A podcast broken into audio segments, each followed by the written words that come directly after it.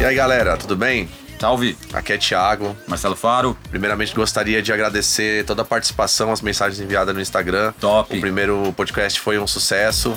Estamos muito felizes, né? E é isso aí, a gente só quer dizer que pra retribuir isso, muita coisa boa Exatamente. tá por vir. E pode mandar pergunta pra gente que a gente vai colocar aqui em pauta, né? Exatamente, a gente quer que vocês participem, porque esse canal é muito importante. A gente percebeu que existe realmente essa necessidade de vocês serem ouvidos e a gente, creio eu, né, Thiago, nessa nossa eh, realidade de estúdio, a Sim. gente vê muita coisa, a gente tem muita coisa, de repente, muitos caminhos pra clarear e por que não Verdade. vocês eh, também darem as pautas e a gente, com isso, poder transmitir um pouco de, de coisa legal que a gente gosta Sim, tanto, que é isso. música, estúdio, cena. Pode mandar que a gente lê, a gente vê muita gente mandando falando que a gente não vai ler, mas lê, sempre lê. Sempre Pode mandar. vamos ler e a gente quer muito vocês com a gente. Seja Isso. por perguntas, aquele, as enquetes do Instagram. Exatamente. Vocês podem mandar direct. No Production Tip também, que a gente quer agradecer a interação de É, vocês. exatamente. Então a gente ouve vocês e estamos aqui por vocês, galera.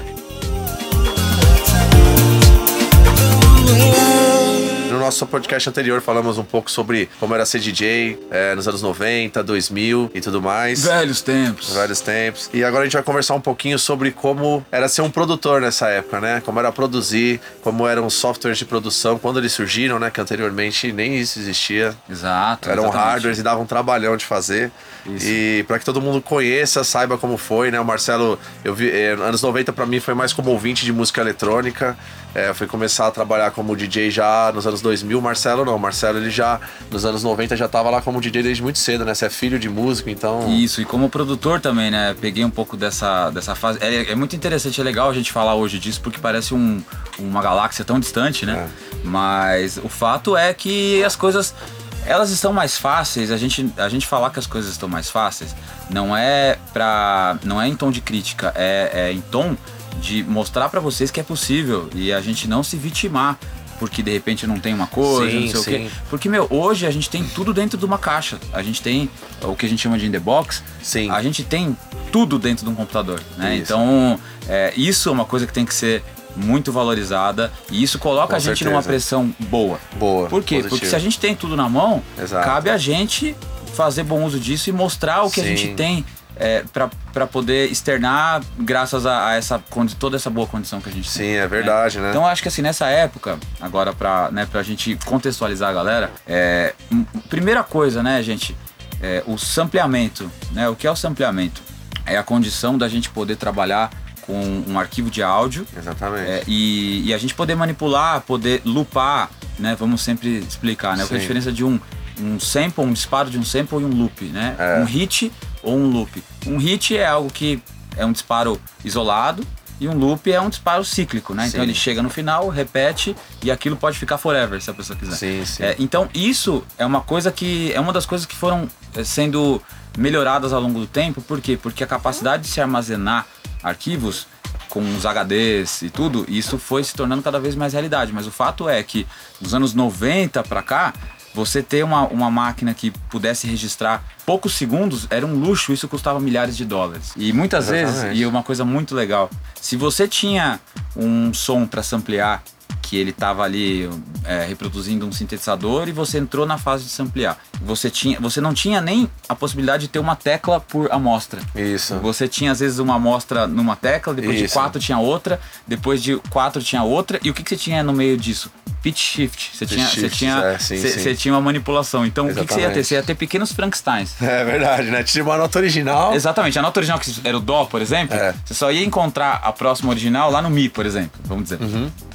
Então você imagina que até chegar no, no, no Ré sustenido, ela já virou algo muito bizonho. Uhum. É. Porque Sim, é, sim. vocês, né, isso vale a dica também. Sim. é, quanto menos semitons a gente transpõe, mais íntegro vai ser o sinal, né? É, eu diria Então, que ali um ou dois, normalmente, um Você quase não semitom, sente. dois semitons ainda você segura bem, E que depende isso. muito da, da, da fonte também. Porque, É, por exemplo, fonte, se é um isso. sub é é uma coisa que Isso. tem uma, uma, uma série harmônica maior, Aham. é claro que isso vai, vai ser mais sensível. Isso, Né? Então tudo depende isso. muito, né? Às vezes É, uma, um sample de uma caixa de bateria, às vezes você pode até ir um pouco além. Sim. Então tudo, né, gente? Nada é nada que a gente É, fala não tem regra, que a gente fala o que a gente parte disso, né? Exatamente, são conceitos assim pra gente pegar. Mas imagine que em notas musicais isso faz muita diferença, né? Porque a gente tá falando de um timbre que é super complexo. Então, Sim. à medida que ele, ele foi ali um, dois, três, quatro semitons, ele virou É uma coisa muito distorcida. Exatamente. Então é. Pode ser positivo também. Isso pode em ser certo positivo. momento em te- no techno, né? Às vezes tech house também usa muito, né? Exato. Você eh, transforma aquele seu sua nota original, às vezes em algo que não é pra nem ser parecido com o original, Virar algo próprio. virar algo próprio, Exato, né? exato. E, inclusive, vamos até colocar um som aqui pra vocês. A, a famosa época do underground, né, aqui em São Paulo, teve uma- um movimento que lembra que a gente falou no episódio passado, né, que a música ela sempre reflete, retrata o momento histórico e tecnológico Exatamente. que, que o mundo e o mercado passa. Uhum. Então, é óbvio que aquilo que era tentativa e virou opção, né? É. é, isso acaba virando algo próprio. Sim. Então, no momento em que essas tentativas de sampleamento, que na, na ingenuidade das pessoas na época era algo muito perto do que eles achavam que seria o natural, a gente percebeu muito tempo depois que era algo bizarro, freak, mas que é muito legal. Sim. Né? Então, é, a ponto de se assumir. Então, se você Claro. ouve uma música daquela época, por exemplo, como essa,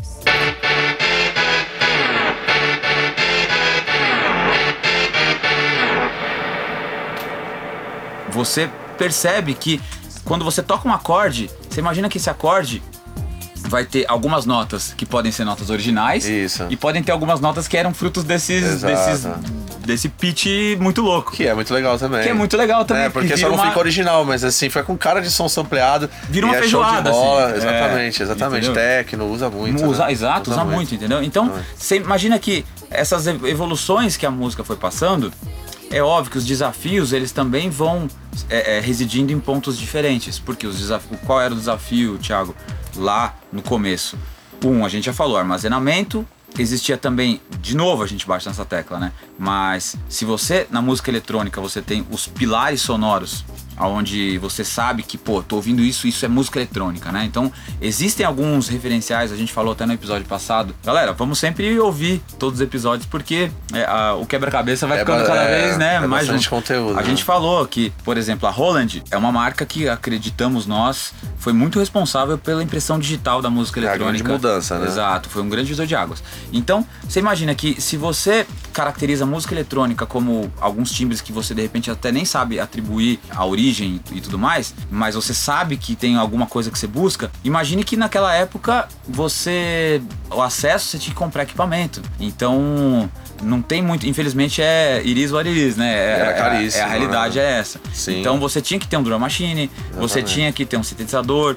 Então isso por si só restringia muito. É, né? se você não Então, tivesse uma 909 ali pra fazer uma música eletrônica, às vezes era um pouco. Era muito característica, era o que se esperava, talvez, naquele Exato, momento, né? Você e- precisava exato, ter, né? Exato. Então, você imagina, é é uma coisa desleal, né? É uma coisa desleal você é, não ter o equipamento e por isso eu falo, hoje a gente tá muito bem servido. Sim.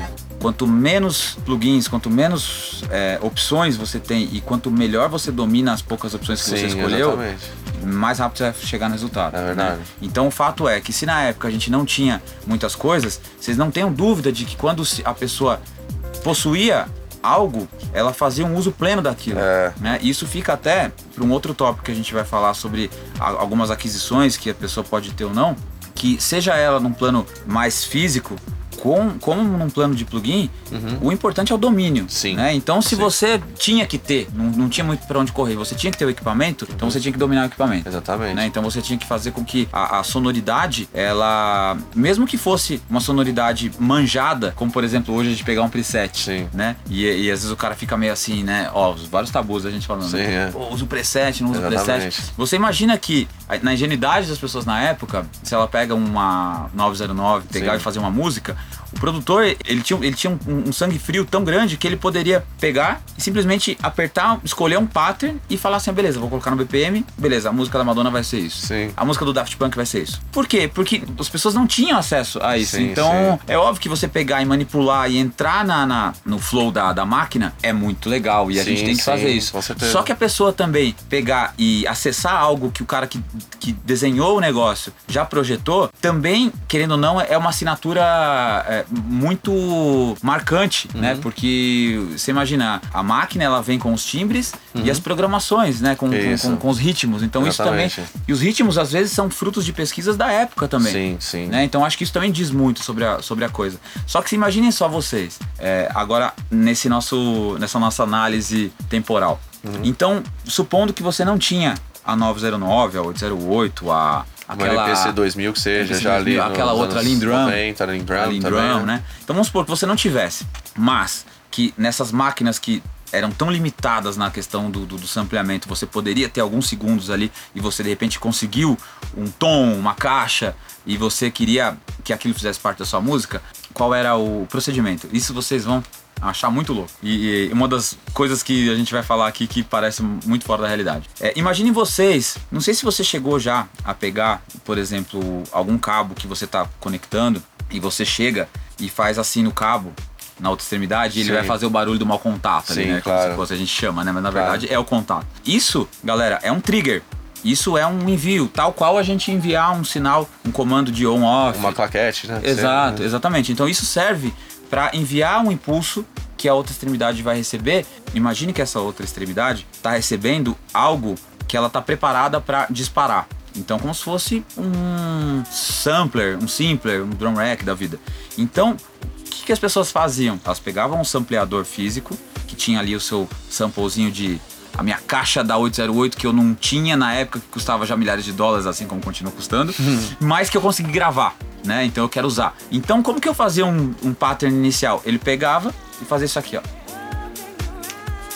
Vou agora reproduzir. Ele batia Sim. no cabo, né? Batia no plug e aquilo recebia o sinal no sampleador e, e finalmente, de imediato, ele fazia tum, tum, tum, tum. Então, aí ele gravava esse, Sim, esse claro. loop. E isso virava um loop. Sim. E a partir dali, beleza, liberou a memória. Então eu posso fazer isso com a caixa agora. Aí ele pegava com a caixa e apertava ali no tempo 4, no tempo, né, tempo 2, no tempo 4 e tinha a caixa e liberava mais um Sim. slot. Então, gente, isso é uma coisa muito, muito Mas isso impensável. bem no começo, Muito né? louco, é, No no, início, começo. sim. Que, que a própria Roland tinha uns Isso. sampleadores que o The Prod usou muito, é, que, que eram o, o que existia na época para que você pudesse contar com fontes de som externas e trazer isso para sua música, e manipular e, e fazer tudo aquilo que hoje a gente faz com tan- tanta facilidade. Sim, sim. né? Então, existia isso. Existiam limitações que, que hoje é, elas, elas parecem muito, muito jurássicas, mas que a gente tem que agradecer hoje por não, não, É, não tudo tê-las. é o início, né? Tem o começo início. de tudo, né? Tudo é o início. A gente já vê que nos anos 2000 veio a facilitação, né? No final dos anos 90 você já começa a ter a- os softwares de produção vindo no mercado. Né? Exatamente. Porque você tem, ao invés de uma unidade externa que armazene a amostra de som, Sim. você tem um HD, É propriamente verdade, dito. é verdade. Continuava sendo, vamos dizer, né, HD de pouquíssimos Exatamente, giga, mas né? já facilitou Mas muita já coisa, facilitou, né? por quê? Sim. Porque ele se encontrava num contexto digital, Isso. aonde você possui uma interface gráfica, aonde a coisa era intuitiva ou não, Sim. né? Isso é legal a gente E tinha as falar. automações que já se, tornavam, já se tornaram mais simples de fazer, né? Exatamente. Porque a automação também no começo de todo o processo, né, era feito na mão. Se você fosse ali no rock, anos 70, você queria é, subir o volume de um instrumento, tinham, sei lá, vários engenheiros na mesa. Valendo. Cada um é valendo, cada um no seu momento fazendo a automação, acredite. Parece muito impensado, Exatamente. mas é, mas Se é em algum verdade. momento da música ali precisava cortar uma frequência X, tinha que alguém ficar responsável pra. Porque você imagina, reunia todo mundo, você tinha uma gravação a fazer no final, dava rec, né? E aí você tinha todos os engenheiros. Se você precisasse de automação, cada um tinha que ficar responsável pelo que ele conseguia Exato, ali. as automações entendeu? que fossem simultâneas, a gente não é um povo, Exatamente, né? é, exatamente. Aí depois já nos anos 90, foi anos 90, vieram as mesas já com, com automação Isso. na própria mesa de som, né? Exatamente, exatamente. Que ela permitia com que essa, esses eventos eles fossem programados e toda vez que tocasse aquele, a- naquela parte Exatamente. acontecesse o movimento de flying faders que a E gente aí chama. você vê os. É, exatamente, os, os, os Né? faders se Motorizados. movendo, exatamente, todos motorizados. Que costumava dar muito problema, manutenção muito cara. Que hoje em dia, assim. assim, Continua dando. continua dando Mesma até. coisa de um carro que tem Sim. é, um monte de opcionais elétricos. Isso. Versus um carro, de repente, um pouco mais simples, que não vai ter muito conforto, mas ele vai sempre funcionar aquilo. E o, o carro que vai ter mais conforto, É. vai ter um ônus também que quando alguma coisinha po- possa dar um problema, Sim. você sabe que é fruto justamente do. E hoje em dia eles até, é, dependendo do estúdio, quando tem uma mesa que tem uma sonoridade muito boa e ela tem o, por exemplo, essa questão da automação que é muito problemática na parte é, de automação dela gerava muito problema na mesa, eles desligam simplesmente, né? E Exato. hoje em dia, para usar hoje em dia, eles desligam a parte de automação e trabalham só com a parte realmente da, da linha de, dos, dos canais. da- Exato, da- porque são da duas coisas diferentes. Né? Exatamente. Um- é uma mesa, uma- a SSL é um exemplo disso. É um né? exemplo, sim. É uma mesa que ela pode ter uma sonoridade super icônica. Sim. É, não quer dizer que a sua experiência na questão da, do conforto, né? na questão do, dos adicionais. Da, da, da parte motorizada dela, é, tem alguma coisa. Tipo, ela precise não te deixar na mão, porque são duas Exatamente. coisas completamente distintas, né? Então, um, um é workflow Sim. e outro é sonoridade. É, e aí você analisa a facilidade que foi quando vieram os softwares, né? Os-. Com seus pequenos pontos de automação de linha ali que, assim, revolucionou né, a forma de produzir, né? E vale lembrar também que essas mesas motorizadas, gente, ela tem um computador especial só para parte de motor. Sim, Ela- exatamente. é- existe um computador se responsabilizando É. por essa parte. Sim. Então essa essa questão dos softwares vale muito a pena a gente a gente colocar um ponto de, de conceito que é assim, da mesma forma que quando inventaram o mouse, né? Sim. A ideia era você poder de uma forma tátil acessar um ícone para que aquilo trouxesse para você aquilo que você queria e não simplesmente digitar um prompt Sim, sim. né, como o, Claro. o- o DOS, né, por Isso. exemplo. A, a DAW, né, a Digital Audio Workstation, a- o software de produção, Uhum. ele veio com a ideia de trazer para o ambiente digital, o ambiente computacional que se mostrou como sendo o futuro e Uhum. que se, realmente se concretizou, como é, algo que poderia trazer todas essas possibilidades sem as dificuldades do Isso. mundo externo. Que, Sim, que- que sim. dificuldades eram essas? Além daquelas que a gente citou. Meu, cabeamento, uma série de, de outras coisas que realmente são. é, é, fazem É, ter- parte. É, exatamente. né? Você tem uma mesa de som, né? Mesa de som, Ah, equipamentos, conexões, Exatamente. né? Você vai ter manutenção. É, com certeza, sonoridade muito boa, dependendo do, do para que você utiliza, faz bastante diferença, às vezes, né? Exato. Então, assim, quando você trouxe isso pro computador e você promove uma interface que vai facilitar as coisas, é óbvio que existe, existe uma ingenuidade, Thiago, porque, por exemplo, quando vem um, um Reason com uma ideia muito fixa de receber a pessoa que está acostumada com o ambiente real, Que é o que existia na época. Que é o que existia Nem- na Não existia o, o- o- Veio depois, né? A facilidade da. Exato. O Reason era um, um monte de.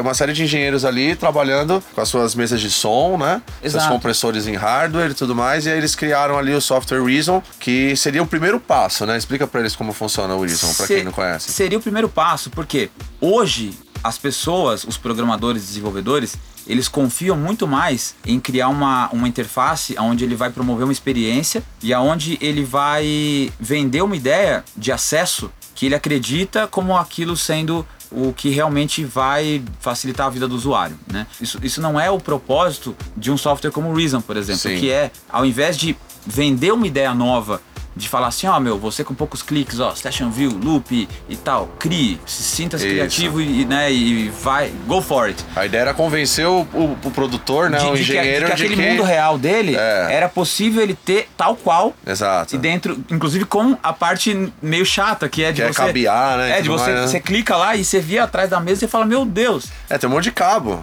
Exato. Procura, procura dar Só uma que- olhadinha que vocês vão ver. é, é muito cabo mesmo. Só que aí, Thiago, aí eu vou Ah. te dar um outro ponto que é o, eh, talvez o grande fator do- Sim. do negócio. Beleza, você tem um monte de cabo, só que não se esqueça que se você tem a coisa de uma forma tátil, você está ali pegando as coisas, inclusive com as duas mãos ao mesmo tempo e tudo mais. E num software, você tinha o quê? Tudo afunilando em um mouse. Então É. não tem como você gerir tudo aquilo caçando as coisas uma por vez no mouse. Sim, sim. Daí se surgiu a necessidade de criar um- uma superfície de controle, Sim. que é o MIDI. É o MIDI.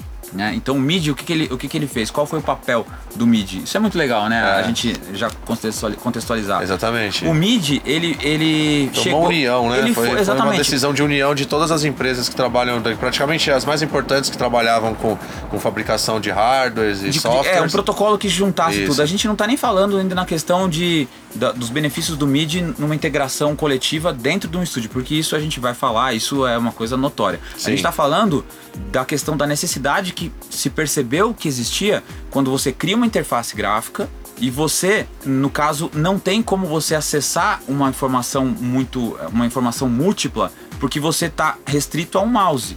né? Então você não tem como girar dois knobs, você não tem como fazer um tweak, fazer pegar ali a, a- o cutoff com a ressonância e tal, e fazer, a, né? Sim, você sim. não tem como. Isso. Então o MIDI ele veio como um intermediador desse processo para que ele fale para você assim, não, beleza, ó, o mundo digital, ele veio, você tá gostando pra caramba, só que aquilo que você torceu o nariz porque você se sentiu, pô, meu, tão perto, Sim. mas tão longe. Não, eu tô aqui pra fazer um meio de campo, aonde você gira um knob aqui meu que eu vou representar que você tá girando um knob ali do Exatamente. programa. Então tudo isso vem pra a possibilidade real Isso. da coisa quente, E da antes- coisa tátil, volta a Sim. ser, a, ser o, o- a tônica. Eu acho que isso, até pro ponto da automação que a gente Tá. falou, é, de você poder gravar de repente o seu, Uhum. o seu filtro. Isso a gente valoriza muito porque a música ela fica realmente mais humana, sobretudo Sim. Uhum. se a gente consegue gravar no MIDI e depois com aquela informação que às vezes fica um pouco Poder fazer da forma que é, deseja, poder né? editar e deixar Sim. aquilo como, como deve ficar. Então, Claro. na, pra mim, isso é o melhor dos dois mundos. Porque se Sim. você tinha lá toda aquela galera fazendo na mesa ali,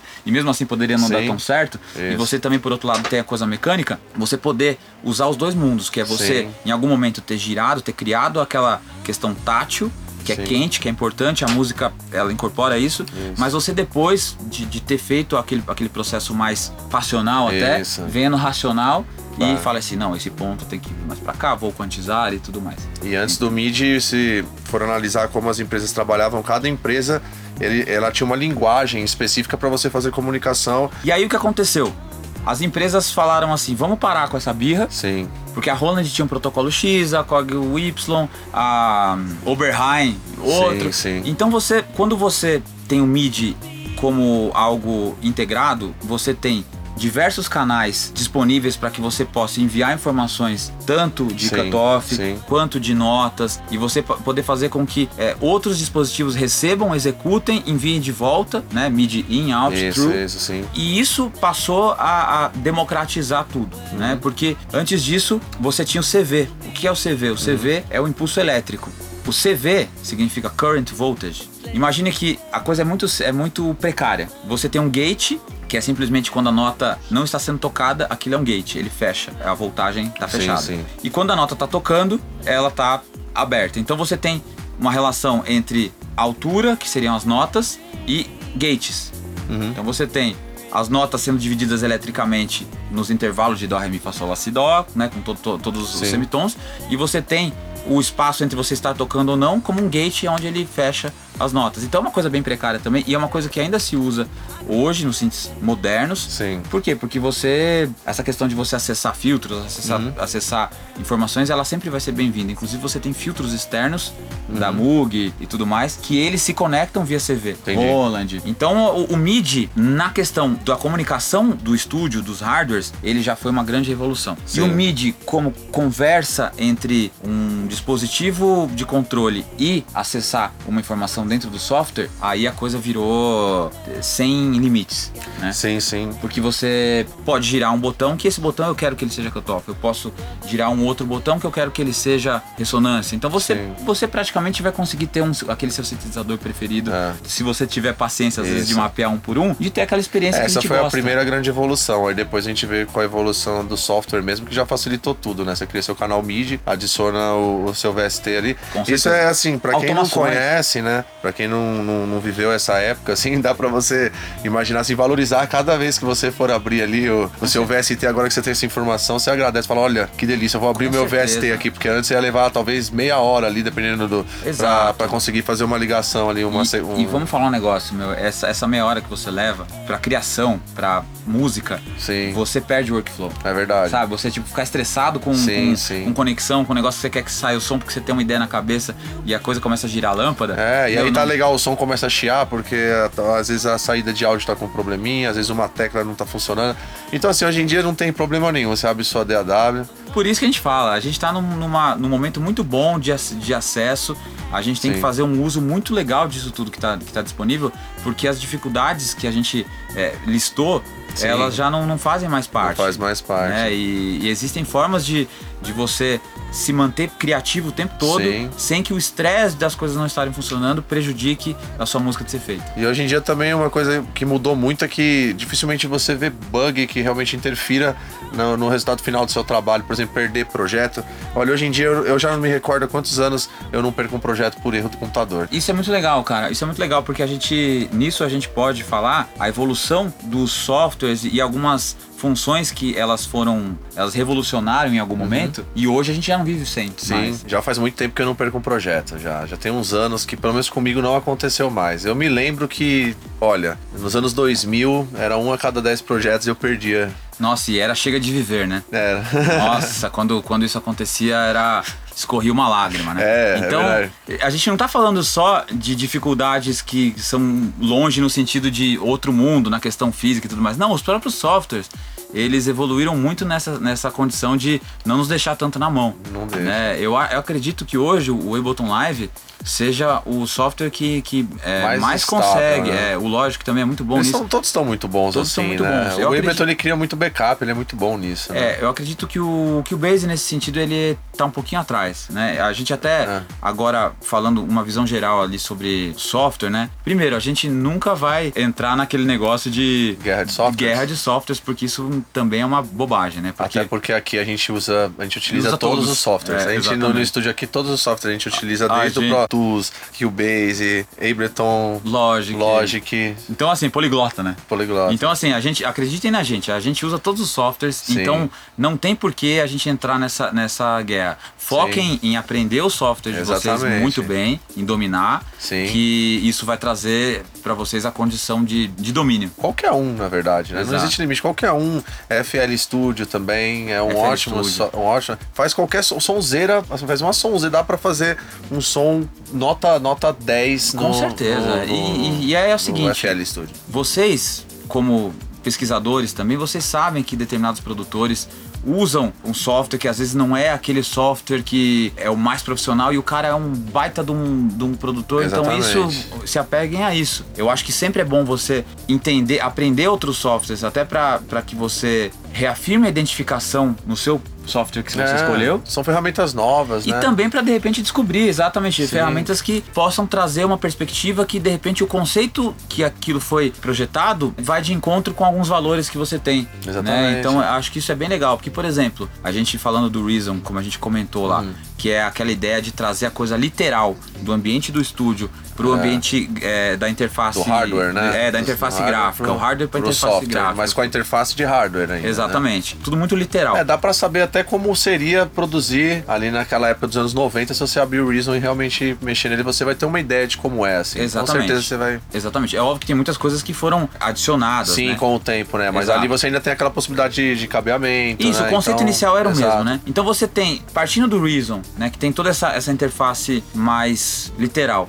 você passando ali pelo, pelo FL. O FL, quando eu, quando eu iniciei, ele estava na versão 3 ponto alguma coisa. Uhum. E qual que era a ideia do FL? O FL, a ideia eram patterns. Sim. Os patterns, eles trabalhavam numa linguagem que os hardwares também trabalhavam, que era Exatamente. modo pattern e modo song. O que, que era modo pattern e modo song? Modo pattern eram pequenos pedaços com a quantidade de compassos que a gente queria que esses Exatamente. pedaços tivessem. E o modo song era a programação de linha do tempo que esses, pattern, que esses né? pedaços, é, que esses Só patterns escolher o tocariam. você escolheria ali, que, que, o É. que cada pattern tocaria em qual momento, né? Exatamente, por quanto tempo aquele pattern tocaria Era e uma tudo mais. linguagem um pouco diferente. Um pouco diferente, né? Então o, o FL ele veio com essa ideia. Ele tinha como se fosse a tela de pattern e a tela de Sim. song, né? Uma tela de cronologia e uma tela de parciais. Sim. Então o- ele também, com o tempo, ele foi entrando para essa linguagem dos outros softwares, onde você trabalha mais na tela de arranjo às vezes. Né? E o FL era um pouco restrito nessa parte. É. Então você tinha isso. Porém, o FL ele já vinha com uma coisa muito legal, sobretudo para os produtores que não tinham acesso a sample, Sim. que ele, por ser já direcionado para música eletrônica, isso no começo dos anos 2000, a gente Isso. tá falando, ele já vinha carregado com bons sons. Ele já vinha com algumas ideias de 808, com, com algum com um Isso. sintetizador com três osciladores. Então ele já vinha com uma ideia muito Pra quem legal tava pra... começando era muito bom, né? Ele já eu te- comecei no, no, na FL, você Eu também, né? eu também. Ele, ele já te servia bem, né? Ele já te atendia bem naquilo que você precisava. Isso. Então você imagina, eu depois fui pro Cubase Na época era o Cubase VST, né? O que, era a versão anterior ao, ao Ao- SX, ao SX. né? Que foi o que durou muito tempo ali no mercado. Sim. O Cubase ele era um software muito legal, muito capaz, muito parrudo, com uma ideia de, de linha do tempo e tudo mais. Só que ele não vinha com absolutamente som nenhum para produtor de música eletrônica. Sim. Então você novamente tinha que recorrer àquela questão de, de trazer coisas externas e a oferta não era tão fácil quanto né, É, baixar naquela hoje as época, coisas. como já foi falado no podcast anterior, era bem mais difícil conseguir fonte sonora, né? Exatamente. Então, assim, ele tinha um recurso muito legal, de repente a gente pode listar ali, né? É, automação, comparando com o FL, a automação no FL, a abordagem é, ele chamava de evento, editar um evento. Então, era um pouco difícil, você tinha que entrar num pop-up pra fazer uma automação e saía daquilo e voltava pra música. Então, a automação na linha do tempo, junto com todo o resto, de repente é uma coisa que faz mais sentido. Sim. Então, o Cubase já trouxe isso. Isso. Aí ele tinha um mixer mais, mais encorpado. Só Exato. que aí ele pecava nisso. E aí você tinha, por outro lado, eu também depois fui pro Logic. Que ainda tinha o Logic ainda que era de PC, Exato, né? Que foi até a versão Era 5. Imagic, né? Era da Imagic, exatamente. né? A Imagic, gente, era a empresa que a Apple comprou e integrou como sendo a, o departamento de, de, de áudio profissional, né? De, de produção de áudio profissional. Então a Imagic era responsável pelo Logic, Isso. foi comprada, assim como grandes, como muitas Isso. empresas são compradas por grandes Isso. empresas, né? Claro. E passou a ser um, um, propriedade da Apple. Então a Imagic, ela tinha o Logic no PC, o Logic era de PC, tá, Ele era gente? de PC. antes. Era de Imagine PC só essa situação. Você que era produtor de. né? Você produzia no Logic de PC, era seu software, era, você usava ele. Gente, em um dado momento, o usuário de PC tinha FL, Cubase, Logic. É uma coisa que, depois disso, nunca conseguiu ter um sync desse. Sim, porque é, o porque- FL pro Mac, acredito que seja uma coisa muito recente. É isso. O Cubase também pra, pra Mac é uma. É, Não é ele tão restrito. recente, mas ele não, já- Não é ele- recente, mas é. ele é restrito, porque é Sim. só original, né? A gente tá Isso. falando também do- da questão do crack, né? e. É, a gente não tá dizendo, né? É. Tá falando só que existe, é uma realidade, não vamos mentir que Exato. tá aí, né? Então, assim, esse momento existiu de se ter todos os softwares dentro do PC. Então, lógico que ele foi até o 5.5, aí depois ele foi do 6 em diante, que eu continuei usando pros Macs, aí na época era o Mac G4, Sim. G5. Gente, lembrando, o Mac anterior ao Intel. O Mac, ele existe esse divisor de águas. Por isso que muitos plugins que às vezes a gente usa, plugins clássicos, sobretudo usuário de PC, pelo divisor tecnológico da Apple, ele ser mais recente, né, o divisor Ah, de águas, sim. ele ser tipo antes de Cristo, depois de Cristo, É é, antes da Intel e depois da Intel. Exatamente, porque antes era, era muito separado, né? Era o rodava- binário, né? Era o universo binário. Exato. Então, então, se você tem um plugin clássico, mas ele está posicionado anterior ao Mac Intel, so sorry, você não consegue mais usar ele. É. O Windows não. O Windows você pode usar um plugin que é uma DLL lá do 3.1 que tá tudo certo. Sim. Né? Então o Windows ele é o mesmo, a mesma linguagem, então tá tudo certo. Então você consegue ter, de repente, um acesso, um acervo histórico Uhum. de plugins. Tudo bem que os plugins mais novos são melhores, né? Mas a gente tá falando de alguns ícones também. Sim, sim. Então no Windows você acaba tendo mais oferta. Uma porque hoje em dia o crack é mais fácil, é mais vulnerável. Uhum. E com relação ao histórico, ele não tem esse divisor mais recente, então você consegue ir mais além com relação aos clássicos. Se você tem um plugin que é Mac anterior ao Intel, você não consegue rodar ele. E essa evolução, ela é uma constante até hoje. Sim. Então você vê que os softwares continuam evoluindo e nós acreditamos até que muitas das funções elas deixam de ser habilitadas para que você continue tendo novas novos Nos avanços. lançamentos, né? Exato, O tempo né? todo, né? Então, prova disso é que o Cubase, por exemplo, eu acredito que até a versão 6, perto disso, tá, gente? Se eu, se eu me enganar, é uma antes ou uma depois, não tinha um analisador de espectro nativo. Uma coisa que a gente hoje em dia considera que Que não tem como, não né? tem como, né? A música é sonora, mas o assistente analisador vai ajudar você, né, na sua decisão. Às vezes alguma coisa que você até passou batido, né? Uhum. Então, o Ableton, até, sei lá, duas versões, talvez até a 8, se não me engano, a automação não fazia curva. É, o Ableton até hoje, por exemplo, não tem canal mono, né? Que é muito importante. Não que você não consiga lidar com o fluxo de sinal mono, tá, gente? Mas Sim. ele não tem um canal mono. Então, o Logic, por exemplo, continua sendo dificultoso no acesso de algumas coisas que outros softwares já tornaram bastante simples. Com a capacidade de você ouvir loops em tempo real com o seu projeto. E isso a, a gente acredita que é uma coisa muito importante hoje. Por quê? Sobretudo o produtor, mesmo os mais experientes, né? Sim, Mas vamos claro. falar os, os mais novos, eles precisam ser reafirmados de que aquilo que ele já tem, o projeto que ele já tem ali, Uhum. Com aquilo que ele tá querendo trazer pro projeto, que aquilo dá liga. Então, nada melhor Isso. do que você ir rodando É, e, é e- muito- você testar e você Sim. ver, ah, legal, pô, eu tô ouvindo isso aqui, eu gostei. Então, eu vou trazer pra dentro, vou efetivar. Sim. Então, você tá namorando várias coisas ali, o que você gostou, você traz pra dentro. Então, a gente acredita que isso é uma coisa que é muito importante. Sim. Os, os softwares, alguns lidam com isso. O Ableton, é, ele lida com Ele isso é com uma criativo, naturalidade muito grande. Porque você tem um browser do lado, você vai Sim. passando e a música tá tocando e aquilo rola. O. Cubase tem um Media Bay, que ele abre uma outra tela e você toca. De repente não é tão simples quanto o Ableton, mas também te possibilita Mas isso, assim, que é já aceitou importante. que é uma realidade que tá Exato. por vir aí, né? O Logic é um pouquinho mais difícil, mas o Logic, gente, ele tem um lance, né? O, o usuário de Logic, ele já é catequizado. Então, ele comprou alguns acessos já do Logic e ele não sente dificuldade. Agora, para você aprender o Logic vindo de um outro programa, de repente, que é mais workflow como o Ableton, Sim. o cara ele vai falar assim, pô, pra que, que eu vou aprender um negócio mais difícil? Né? Então tem isso. Isso. O Cubase também é assim. O Cubase, o grande foco dele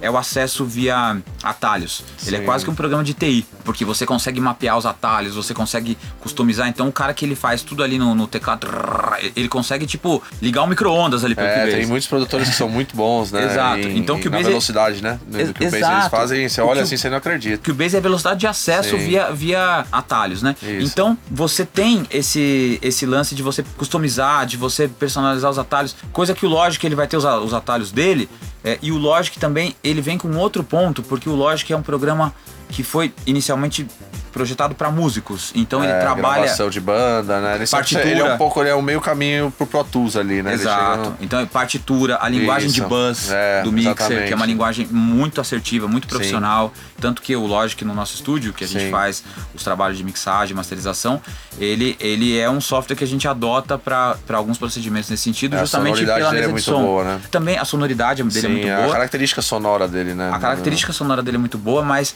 a linguagem de acesso de buzz, a- o roteamento do mixer também é, Também é ele é muito muito bom, ele dá bastante liberdade, né? O mixer dele é ótimo, ele é bem rápido de trabalhar com mixagem, eu adoro ele, né? Porém, na parte de, de produção, Né, Na parte. É assim. é- ele, ele cria, ele é um pouco mais lento para Ele é criar. um pouco mais lento, na minha opinião, pra criar. Porém, eu gosto muito da sonoridade dele também. Na verdade, eu comparo ele bastante com o Cubase, né? O Cubase é um software também que eu acho que, que ele, ele tem a sonoridade dele. Eu gosto muito da sonoridade do Cubase. Sim. Porém, tem essa questão também da, de que você. a- o principal fator pra você trabalhar com ele, o que ele te, assim, te facilita muito é se você souber os, os hotkeys, né? Os atalhos, Ah, né? Os atalhos dele, se você tiver o domínio sobre isso, ele se torna um software muito rápido. Assim, Se você não tem, de repente você não vai ter saco pra querer aprender isso. É, né? exatamente. Mas de qualquer forma, o resultado você chega de qualquer maneira, depende mais do, do próprio produtor, né? Por isso que Claro. a gente não existe essa guerra de, de softwares, não tem nada a ver, né? Até porque se a gente estivesse nessa guerra, já seria uma guerra perdida, Sim, porque a é. gente joga em todos os times. a gente né? foi obrigado a aprender a mexer em todos, né?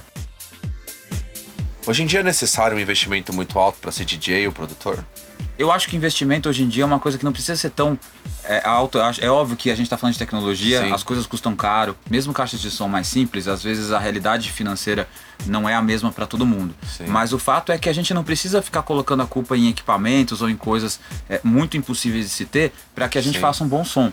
Claro. né? A gente pode ter um par de caixas de som simples ou às vezes no fone. É, Quantas dos nossos, dos nossos alunos que tivemos durante na história do nosso estúdio produziam em fone de ouvido, né? E depois, quando tiraram os bom- bons sons no, no- no- no fone de ouvido, vinham aqui com a gente trabalhar a parte de produção, a parte de finalização, Parte a gente, técnica. que a gente dava todo o suporte, chegava num som muito bom, sempre chegaram e Por quê? Porque foram bem treinados, não só nos Claro. nossos cursos, mas as Sim. Pessoas também se dedicaram para que tirassem um bom aproveitamento dentro do, do que eles tinham dentro Claro. do computador Sim. e souberam que a partir dali existem soluções, que existem profissionais, engenheiros de áudio, por exemplo, que fazem masterização 10, 20 por dia e que eles vão pegar uma música a partir do momento que o, que o cara chegou ali no limite dele e vão dar continuidade e fazer com que aquilo fique no padrão de Sim, mercado, né? A mixagem, a masterização, alguma parte mais técnica, algum se o cara de repente algum estilo mais eh, do techno, tech house, que ele quer de repente uma característica analógica, ele vem aqui e passa num compressor.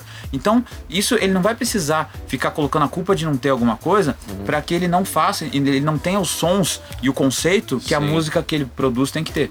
por isso que o importante é se dedicar, esse que é o foco, certo? E a Exatamente. gente fica hoje por aqui. Queria pedir novamente, né? Que mande as perguntas aí que a gente É vai, tá- aí. vai responder aí, todos Com certeza, vocês. a gente, a gente quer muito falar com vocês, Com certeza. a gente quer ouvir, a gente quer responder, a gente quer compartilhar tudo que a gente vive, a gente respira. Sim. E para isso a gente conta com a participação de vocês. Vocês são parte desse podcast, vocês são parte desse conteúdo que a gente quer sempre Isso mesmo. compartilhar e assim será. Isso Beleza, mesmo. galera? Beleza? Obrigado. Electronic Cash, um abraço pra vocês. Até semana que vem. Valeu.